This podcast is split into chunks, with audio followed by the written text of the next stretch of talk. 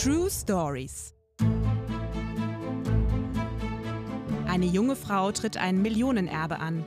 Die Mafia droht und ein Kunstschatz verschwindet. Doch dann gibt es Zweifel. Wer ist hier eigentlich Täter und wer ist Opfer?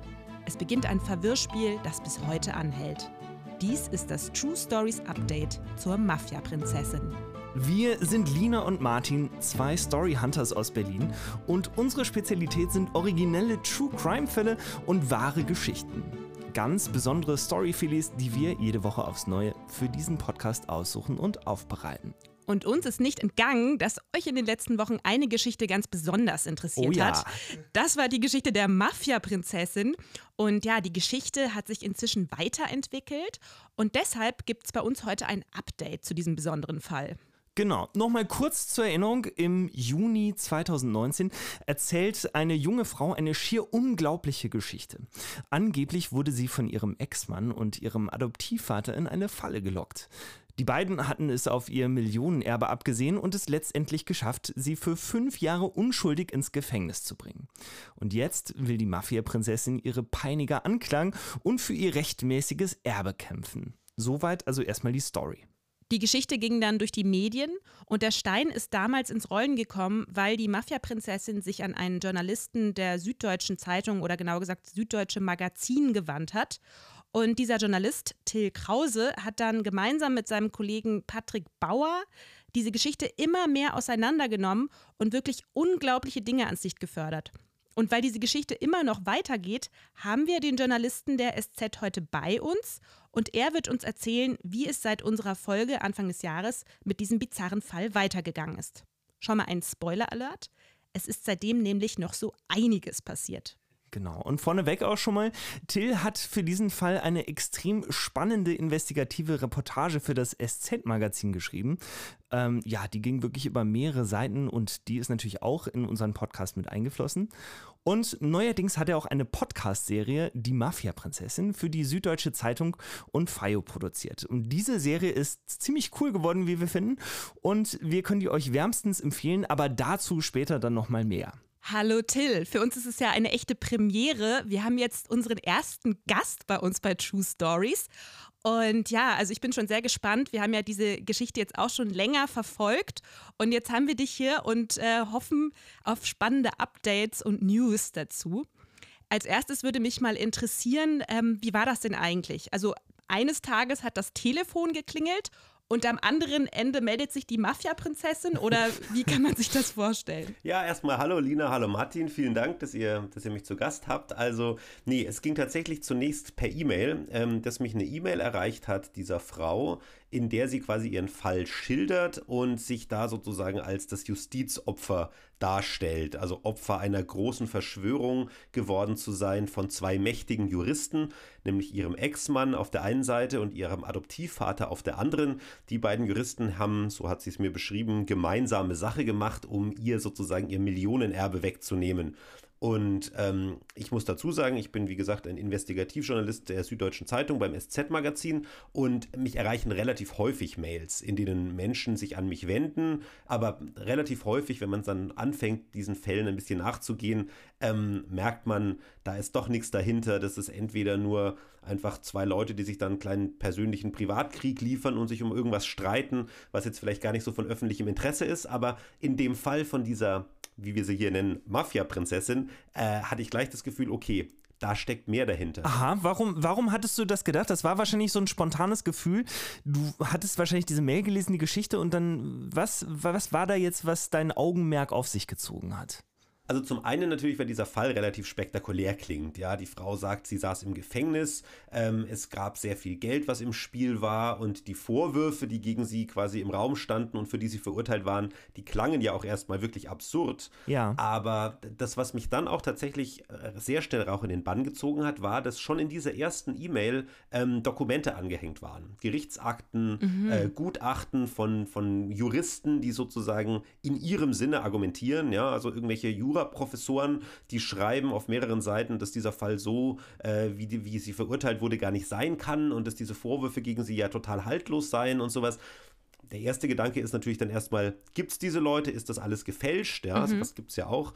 Ähm, aber zumindest diese Dokumente waren echt. Und so habe ich mich dann auf diese Spur erstmal begeben, weil sie eben viele der Sachen, die sie behauptet hat, auch beweisen konnte.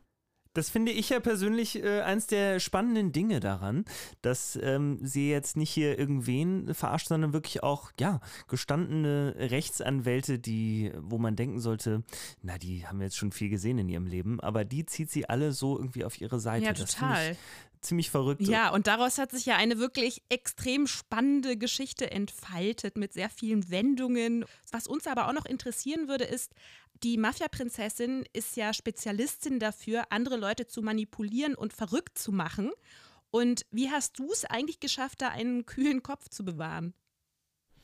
Also zunächst mal ist es natürlich so, dass ähm, ich mir das erstmal angeguckt habe und natürlich dadurch, dass ich eine gewisse Berufserfahrung habe, es schon auch meistens schaffe, zu den Protagonistinnen und Protagonisten der Geschichten erstmal eine gesunde Distanz zu haben. Aber nach und nach habe ich selber gemerkt, wie diese Distanz bröckelt und dann habe ich was gemacht, was in solchen Fällen sich dann im Nachhinein als ein sehr, sehr äh, eine sehr gute Entscheidung herausgestellt hat. Ich habe mir äh, sozusagen einen Kollegen geholt, mit dem ich das zusammen mache, diese Recherche. Mhm. Und im Nachhinein hat sich dann eben als wirklich, also letzten Endes die Rettung erwiesen, dass ja. man damit immer einen Sparring-Partner hatte. Ja. Und das war dahingehend super, weil die Frau eben eigentlich ist ihre Taktik, das haben wir im Nachhinein gemerkt, die Leute zu isolieren. Mhm. So, das ist sozusagen ihr Modus operandi. Dass sie in so einer Blase sind und die Wahrheit nicht mehr äh, von der Lüge unterscheiden können. Ja, richtig, weil die, die, die, die pflanzt den Leuten wirklich solche Gedanken ein, regelrecht. Ja, es ist verrückt. Die erzählt Geschichten in, in wahnsinnigen Details und spielt das Opfer so glaubwürdig, dass wenn man da niemanden hat, der dann irgendwann mal sagt, so, Moment mal, ja, dann kann man sich da ganz leicht in diese Gedankenwelt verlieren. Okay. Ihr beide habt sie ja dann wahrscheinlich auch getroffen oder du hast ja gesagt, du hast sie am Anfang auch einmal alleine getroffen. Wie ist sie denn so, wenn du sie jetzt triffst? Weißt du noch, was du gedacht hast beim ersten Treffen? Ja, also die Frau wirkt erstmal wahnsinnig unscheinbar. Ja, wenn man sozusagen nur diese Fakten liest. Ja, also eine Frau, die kommt und da wirklich mächtige Juristen letztlich gegeneinander ausspielt und denen quasi den Kopf verdreht, dann hat man ja so eine Art Bild vor Augen. Ja, also irgendwie, dass das was Glamouröses ist oder dass diese Frau so einen besonders spektakulären Auftritt hinlegt. Dem war aber überhaupt nicht so. Also die Frau saß da völlig zusammengesunken in so einer viel zu großen Winterjacke auf so einem auch viel zu groß wirkenden Stuhl. Also die Frau ist ganz klein und, und zierlich eigentlich.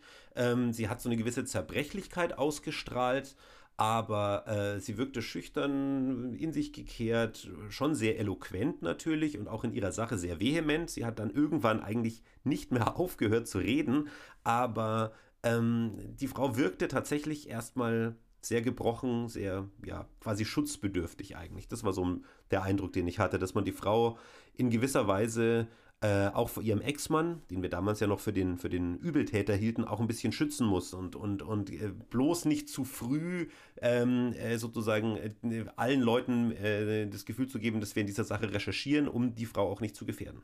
Ja, also das war euer oder dein erster Eindruck von ihr, der sich dann aber mit der Zeit verändert hat und vor allen Dingen auch in der letzten Zeit noch verstärkt, so ich das mitbekommen habe.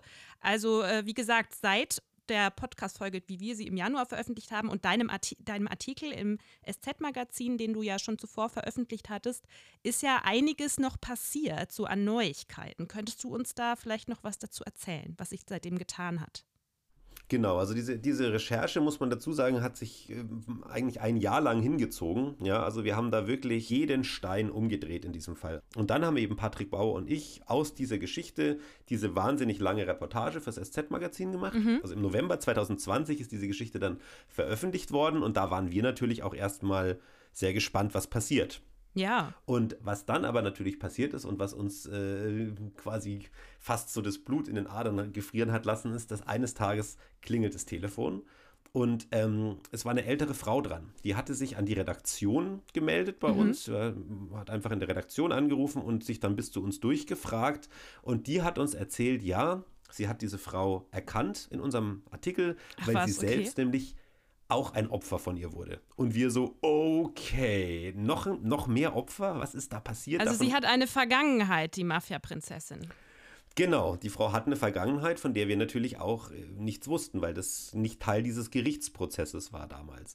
Und was uns diese ältere Dame dann eben erzählt hat, ähm, dass äh, die Mafia-Prinzessin, als sie gerade frisch aus dem Gefängnis entlassen war, sich in so einen, ja, ich sag mal, in so eine Runde kulturell interessierter älterer Damen im Münchner Umland sozusagen ja, eingeschleimt hat, muss man fast sagen. Ja? Ach, nach also dem Gefängnis, okay. Hat sie sich sozusagen das Vertrauen dieser Frauen erschlichen, indem sie ihnen eben auch diese Opferrolle erzählt hat. Ich komme jetzt gerade aus dem Gefängnis, ich saß da unschuldig, ich wurde da rein sozusagen von meinem Mann und meinem äh, Adoptivvater rein erpresst und es ist ganz furchtbar okay. und mir geht so schlecht und ich brauche jetzt Hilfe. Also sie hat jetzt ihre Geschichte benutzt, um eben noch mehr Profit daraus zu schlagen, quasi. Ganz genau. Die Mitleidsnummer. Genau.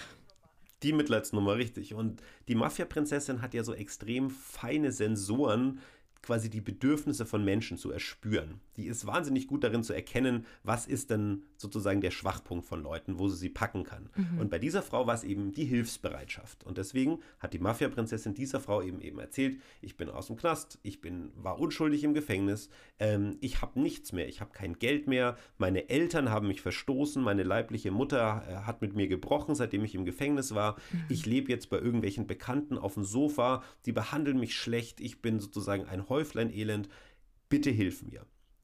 Okay. Was die Frau nicht wusste, ist, dass die Mafia-Prinzessin zu dem Zeitpunkt eigentlich bei ihrer Mutter gelebt hat und es ihr so schlecht gar nicht mehr ging. Ja, also natürlich, sie war aus dem Gefängnis raus und sowas, das ist mhm. nie schön, aber sie hatte damals schon ein stabiles Netzwerk. Aber die, die, die Mafia-Prinzessin hat eben, obwohl sie gerade erst frisch aus dem Knast war, einfach wieder so weitergemacht, sich als Opfer inszeniert mit dem Ziel, daraus Profit zu schlagen, wow. Geldgeschenke zu kriegen und so. Und wir, genau, das haben wir auch gesagt. Wir saßen das im Wohnzimmer von dieser Frau und dachten uns, wow. Oh das Gott, nach all dem, was passiert ist, also das ist ja echt der Wahnsinn. Also, dass sie dann immer noch genauso weitermacht wie vorher nach diesen fünf Jahren Gefängnis. Die hat wahrscheinlich einfach nur auf der Lauer gelegen und gewartet oder sich schon mal überlegt, wie sie diese Geschichte irgendwie am besten erzählen kann oder so.